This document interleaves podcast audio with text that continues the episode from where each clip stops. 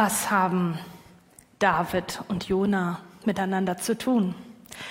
Ich glaube, dass David, als er diesen Psalm 139 schrieb, er den Gott hatte, der ja ihm nahe ist. Und dass Jona eher so den Eindruck hatte, Gott lässt mich nicht aus den Fingern. In unserem Bibeltext heute, in Jona 2, werden wir noch etwas anderes merken, was die beiden miteinander zu tun hatten. Jona hat einen klaren Auftrag bekommen. Das haben wir in den letzten zwei Predigtsonntagen gehört. Und es ist ganz klar, was Jonas Botschaft ist. Er sagt nicht viel, keine großen mündlichen Einwände. Er lässt Taten sprechen und geht in die andere Richtung. Er geht hinab nach Jaffo, um nach Tarsis zu fliehen, hinweg von dem Angesicht Gottes. Und ähm, seine Botschaft ist total klar. Gott Vergiss es, mit mir brauchst du bei diesem Auftrag nicht zu rechnen. Jona kommt an seinen persönlichen Tiefpunkt. Und das wortwörtlich. Im Bibeltext heißt es in Kapitel 1 schon, dass er hinabging nach Jaffo. Aber dann auch ähm, haben wir im letzten Sonntag gehört, dass er hinabging ins Schiff. Er verkriecht sich, er möchte mit niemandem reden weder mit Fremden, geschweige denn mit Ungläubigen und erst recht nicht mit Gott. Und Gott, wie reagiert er? Er schickt einen Sturm. Er schickt einen Sturm und dieser Sturm zeigt Jona, ich habe dich nicht vergessen, ich habe dich nicht übersehen, du kannst mir nicht weglaufen. Er hat weder Jona vergessen noch die Menschen in Ninive und den Auftrag, den Jona hatte. Die Seeleute, die rufen Gott an. Die rufen erst ihre Götter an und dann sogar den Gott Jonas. Aber Jona schweigt immer noch. Und erst in Kapitel 2, wenn Jona in den Tiefen des Meeres versinkt, erst dann kommt es dazu, dass Jona den Mund aufkriegt. Und ich möchte euch bitten, aufzustehen und ich lese uns den Text aus Jona 2. Es ist ein Gebet, quasi den Jona spricht und man könnte ihn umschreiben mit rein in den Fisch und raus in den Fisch und dazwischen geht es eben um das, was Jona zu Gott sagt. Und der Herr bestellte einen großen Fisch, Jona zu verschlingen. Und Jona war drei Tage und drei Nächte im Bauch des Fisches. Und Jona betete zum Herrn, seinem Gott, aus dem Bauch des Fisches und sprach, ich rief aus meiner Bedrängnis zum Herrn, und er antwortete mir. Aus dem Schoß des Scheol schrie ich um Hilfe. Du hörtest meine Stimme. Und du hattest mich in die Tiefe geworfen, in das Herz der Meere, und Strömung umgab mich. Alle deine Wogen und deine Wellen gingen um mich dahin. Da sprach ich, verstoßen bin ich vor deinen Augen hinweg. Dennoch werde ich wieder hinblicken zu deinem heiligen Tempel. Wasser umfing mich bis an die Seele, die Tiefe umschloss mich, Seetang schlang sich um mein Haupt. Zu den Gründen der Berge sank ich hinab, der Erde Riegel waren hinter mir auf ewig geschlossen. Da führtest du mein Leben aus der Grube herauf. Herr, mein Gott, als meine Seele in mir verschmachtete, dachte ich an den Herrn und mein Gebet kam zu dir in deinen heiligen Tempel. Die, die nichtige Götzen verehren, verlassen ihre Gnade. Ich aber will dir Opfer bringen mit der Stimme des Lobes. Was ich gelobt habe, werde ich erfüllen. Bei dem Herrn ist Rettung. Und der Herr befahl dem Fisch und der spie Jona auf das trockene Land aus. Ihr könnt euch widersetzen.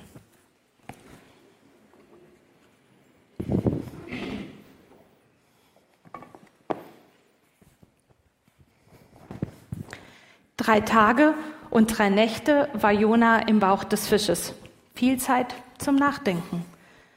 Viel Zeit, um endlich an den Punkt zu kommen nicht nur über Gott zu reden, sondern mit ihm zu reden. Habt ihr das vierte humorvolle Wort in unserem Bibeltext entdeckt? Gott bestellte einen Fisch. Es klingt ein bisschen wie eine Essensbestellung, dabei wird ja hier nicht der Fisch gegessen, sondern eher umgekehrt, also Jona.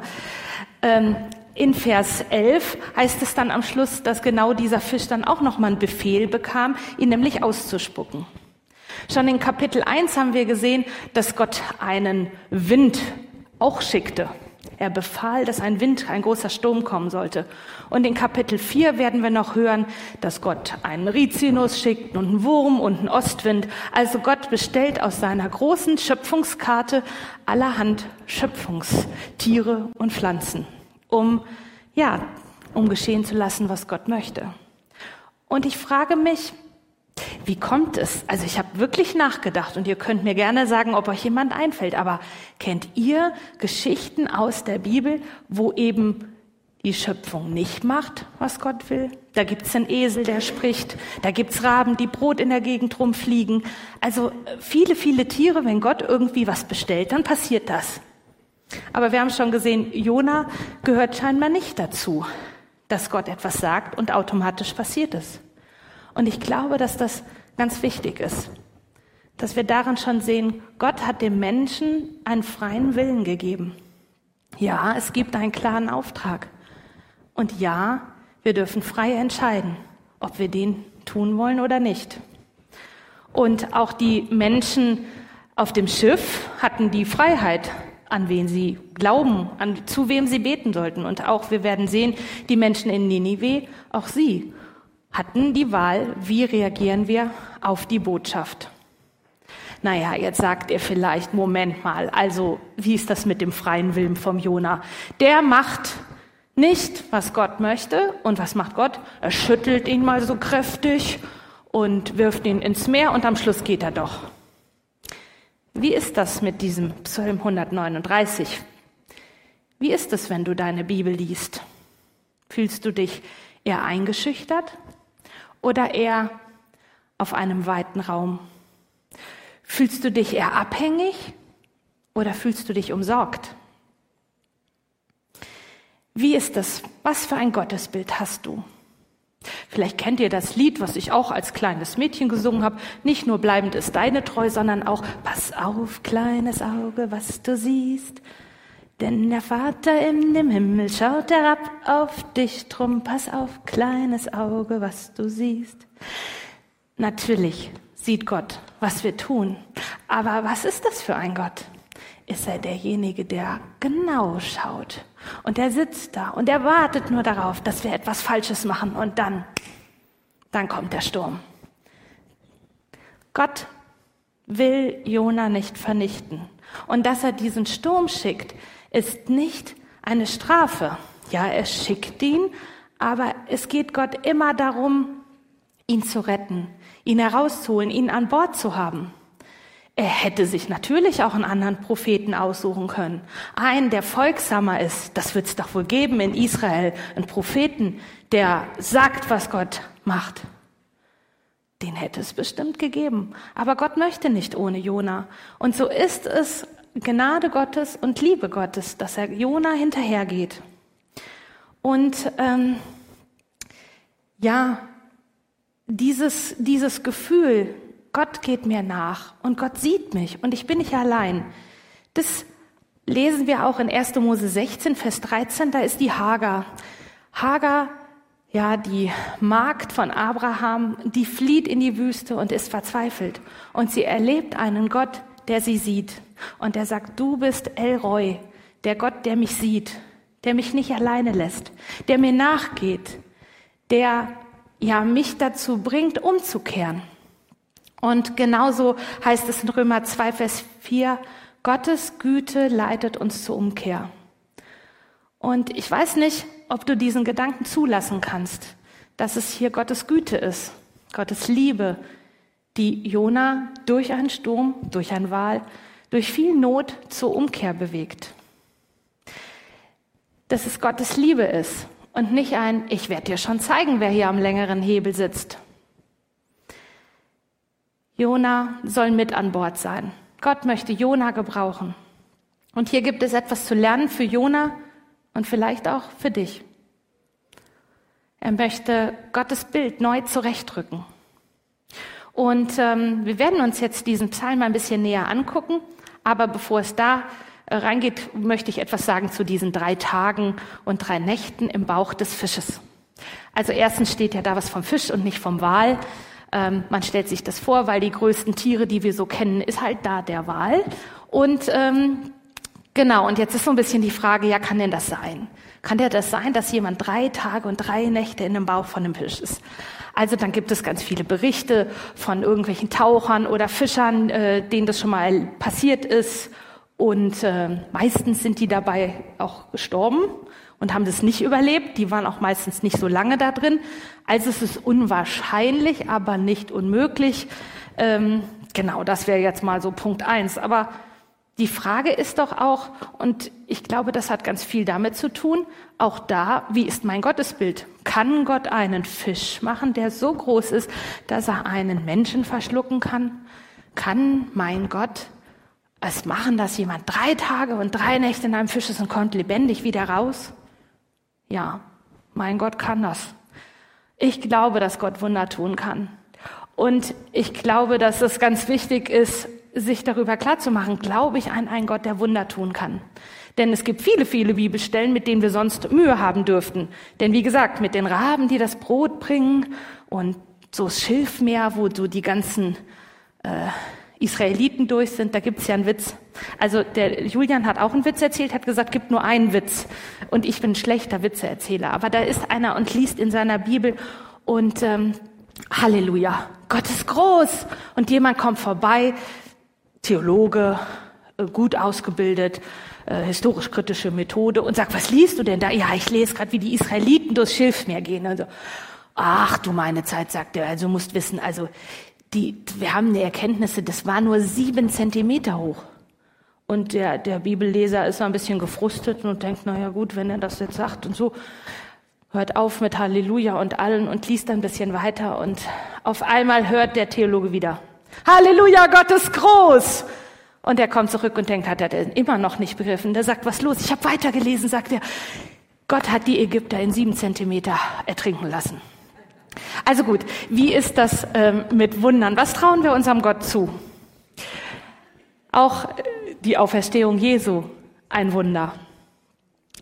Ja, als drittes ähm, zu diesen drei Tagen und drei Nächten ist es so, dass Jesus selbst darauf Bezug nimmt.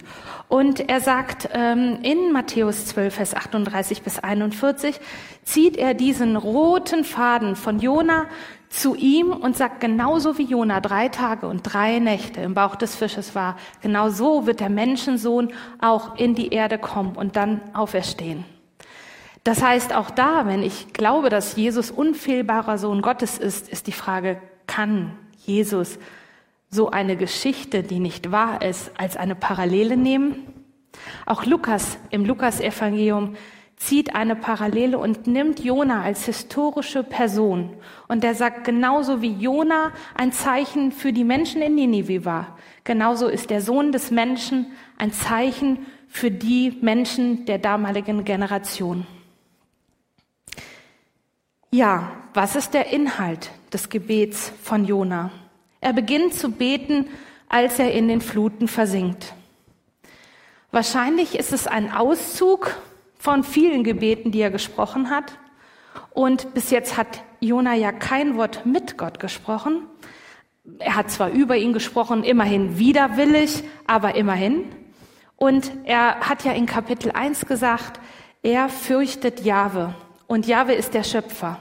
Er hat also über Gott gesprochen, aber jetzt redet er zu seinem Gott.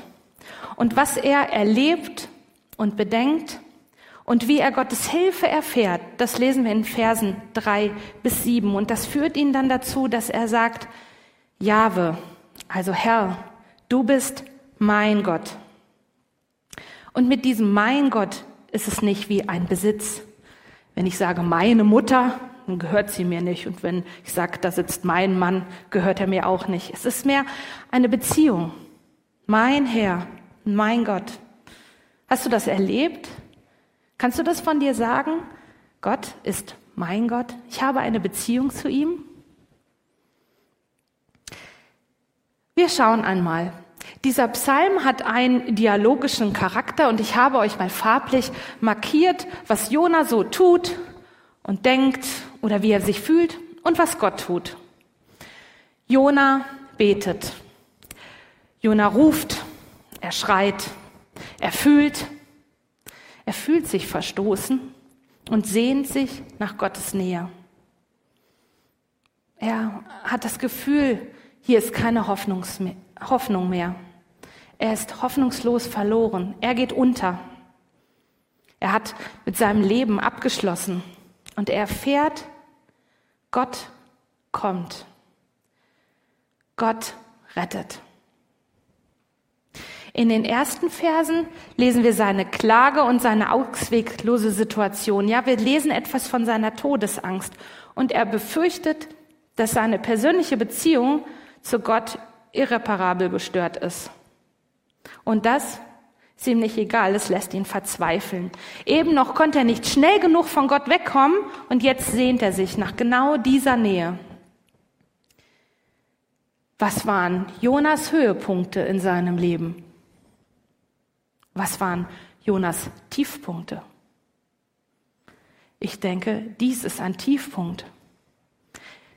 Wie ist es in deinem Leben? Kannst du dich erinnern an solche Tiefpunkte in deinem Leben?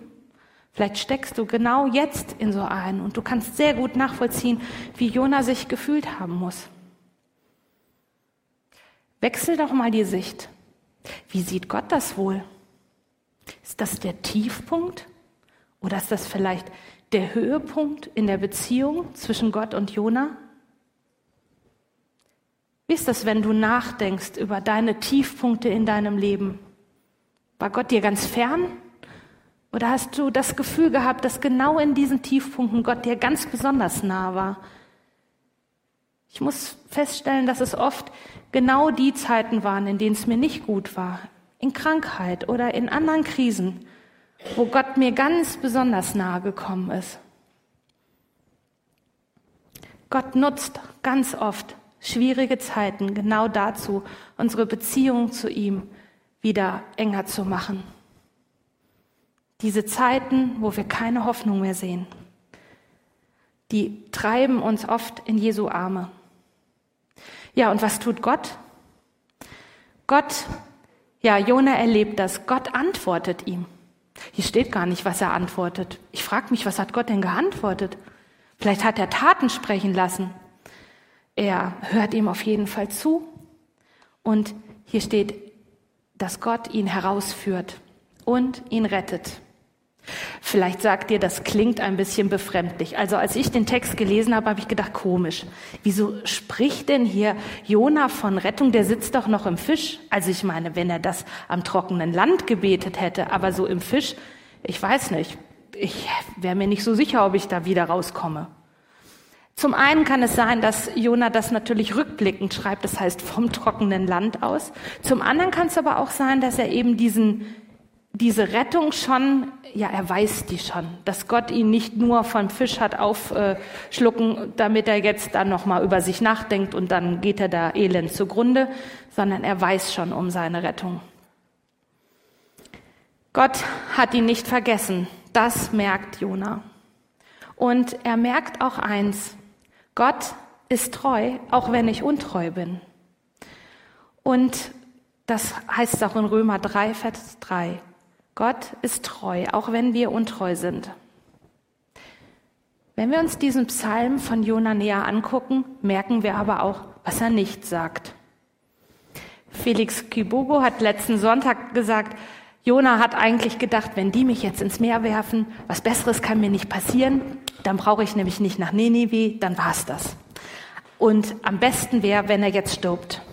Aber diese Todessehnsucht zieht sich irgendwie nicht durch, denn Jona möchte gerettet werden, denn er ruft ja und sagt nicht, wieso hast du mich jetzt hier nicht sterben lassen oder so. Ähm, das heißt, die große Todessohn-Sehnsucht war jetzt nicht mehr da.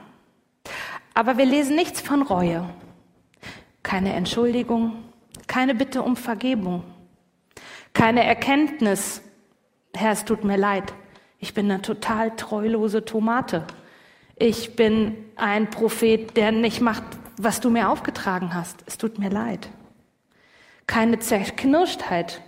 Auch nicht darüber, was er für ein schlechtes Zeugnis auf dem Schiff abgegeben hat. Na, er wollte partout nicht mit denen über Gott reden. Und was war er für ein schlechtes Zeugnis gewesen? Auch keine Bitte für die Seeleute. Ja, lass doch den Sturm da oben aufhören, damit die Seeleute verschont sind, weil die können ja gar nichts dafür oder so. Keine, ich nehme die Schuld auf mich. Interessant finde ich das, letzte Woche haben wir das gelesen, dass die Seeleute sehr wohl beten. Und sie beten zu Gott auch, dass er sie verschont, wenn sie jetzt den Jona da reinwerfen. Also die Seeleute haben viel schneller etwas begriffen. Im Gegenteil, Jona fühlt sich auch noch überlegen. Man stolpert nahezu über diesen Vers 9. Die, die nichtige Götzen verehren, verlassen ihre Gnade. Wer sind denn die? Meinte er die Seeleute, die an die falschen Götter glauben. Irgendwie hat man den Eindruck, Jona fühlt sich immer noch überlegen. Ich, ich will jetzt Opfer, Opfer dir bringen und ich werde meine Gelübde erfüllen. Die Seeleute hatten genau das getan. In Kapitel 1, Vers 16 lesen wir, sie brachten Schlachtopfer und legten Gelübde ab. Wieso meint Jona immer noch, er wäre was Besseres? Jona verspricht etwas. Jona hat auch ein Gelübde und er sagt, das will er jetzt halten. Um was es sich hierbei handelt, das lesen wir gar nicht genau. Aber wir gehen mal davon aus, es ist das Versprechen, ich werde nach Ninive gehen, denn das macht er danach. Hm, aber mit welcher Inbrunst wird Jona wohl gehen? Gott ist ein rettender Gott, das habe ich erfahren. Das, es treibt mich dazu, ich muss jetzt los und den anderen das sagen, dass sie vielleicht umkehren oder so, denn Gott ist ein rettender Gott. Ja, wir werden in den nächsten Predigten noch hören, mit welcher Motivation Jona in Nineveh ankommt. Beim Lesen dieses Psalmes, ich weiß nicht, ist euch aufgefallen, dass einem manches so bekannt vorkommt, als wenn man es schon mal gehört hätte?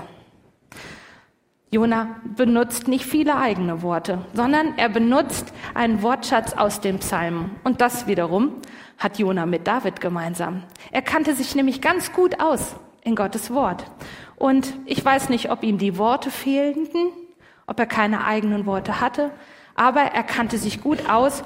Und so schauen wir uns den Psalm Jonas ein bisschen näher an, aus welchen Psalmen Jona sich mit seinen Worten bedient.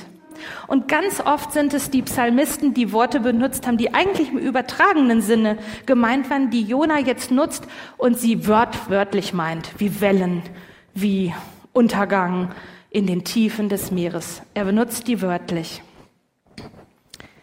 Ich habe auf, auf der linken Seite immer den Bibelvers hingeschrieben aus Jona und auf der rechten Seite seht ihr aus welchen Psalmen zum Beispiel. Und ich habe da nur ein paar Auszüge.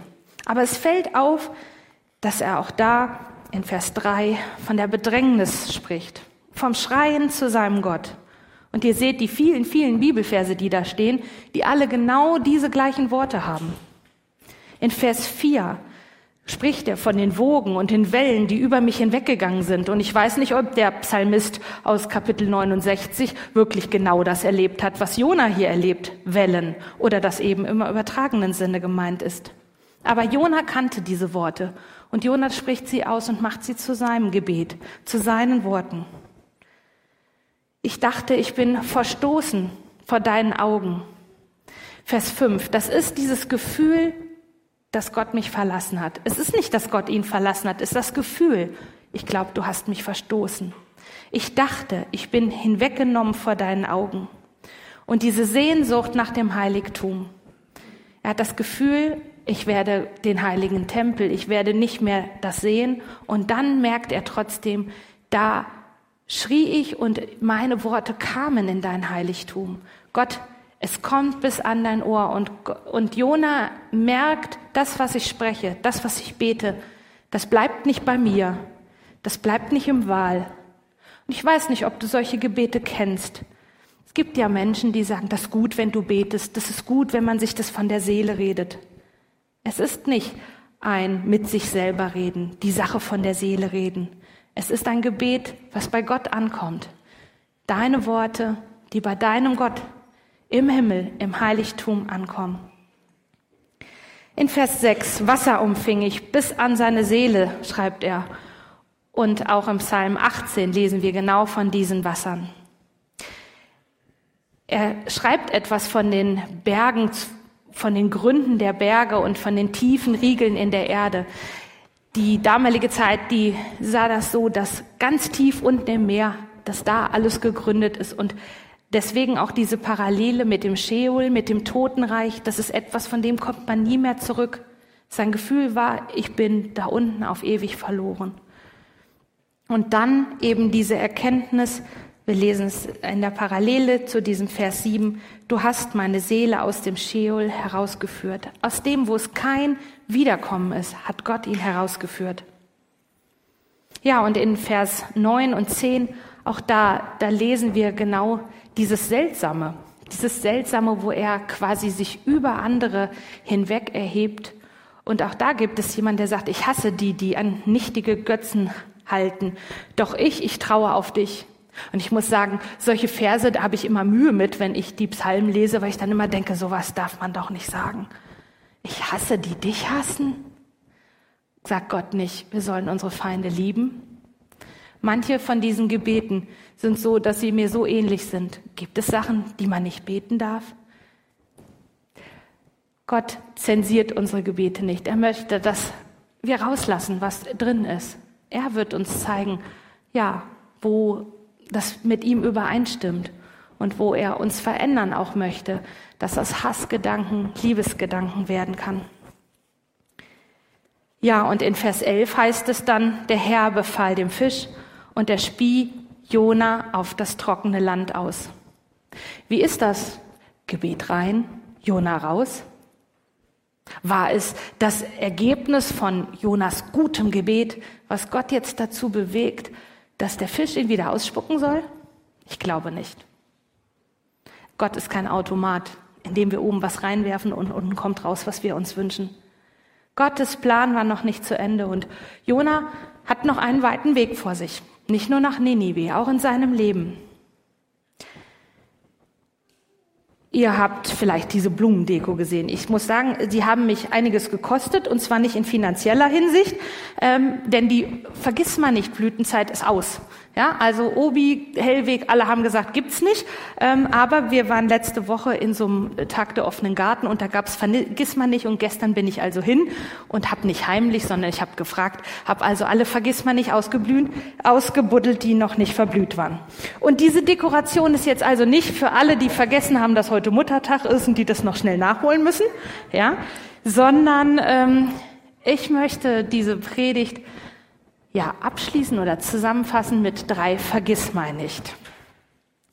Vielleicht ist es dein Gebet. Gott, bitte Gott, vergiss mich nicht. Vielleicht hast du die Fragen, ja, kann es sein, dass du mich vergessen hast? Warum erlebe ich denn gerade Schwierigkeiten? Warum existenzielle Not? Wann kommt er mir zu Hilfe? Vielleicht ist das deine Frage. Vielleicht fragst du dich auch, habe ich was falsch gemacht? Jesus sagt einmal, als die anderen sagen, wer hat was falsch gemacht, seine Eltern oder er, dass er gelähmt ist, sagt Gott, niemand hat was falsch gemacht. Es gibt Situationen, die haben nichts damit zu tun, dass wir irgendetwas falsch gemacht haben. Und Gott lässt sie zu. Vielleicht fragst du dich, wann kommst du mir zu Hilfe? Ich sitze schon viel länger wie drei Tage im Dunkeln. Ich habe keinen Schlaf. Ich, mir fehlt frische Luft. Wann kommst du? Bist du wirklich da? Gott hat dich nicht vergessen. Er vergisst dich nicht. Er vergisst keinen seiner Kinder. Er schläft auch nicht. Er hat seinen Namen in seine Handflächen eingeschrieben. So steht es in Jesaja 49, Vers 16. Und Gott sagt, er will dir eine Zukunft und eine Hoffnung geben. Ja, Gottes Güte möchte dich zur Umkehr leiten. Und auch wenn er Schwierigkeiten und Krankheiten zulässt, so will er dir nahe sein. Er will bei dir sein und deinen Glauben stärken. Und er will nicht deine Vernichtung.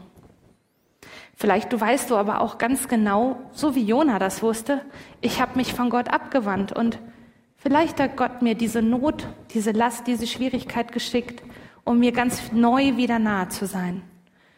Vielleicht ist genau aus Psalm 139, der Vers 23 und 24 dann dein Gebet heute. Erforsche mich, Gott, und prüfe mein Herz und zeige mir, ob ich auf dem richtigen Weg bin. Vielleicht ist es aber auch nicht deine Frage, dein vergisst du mich, sondern die Frage eines anderen.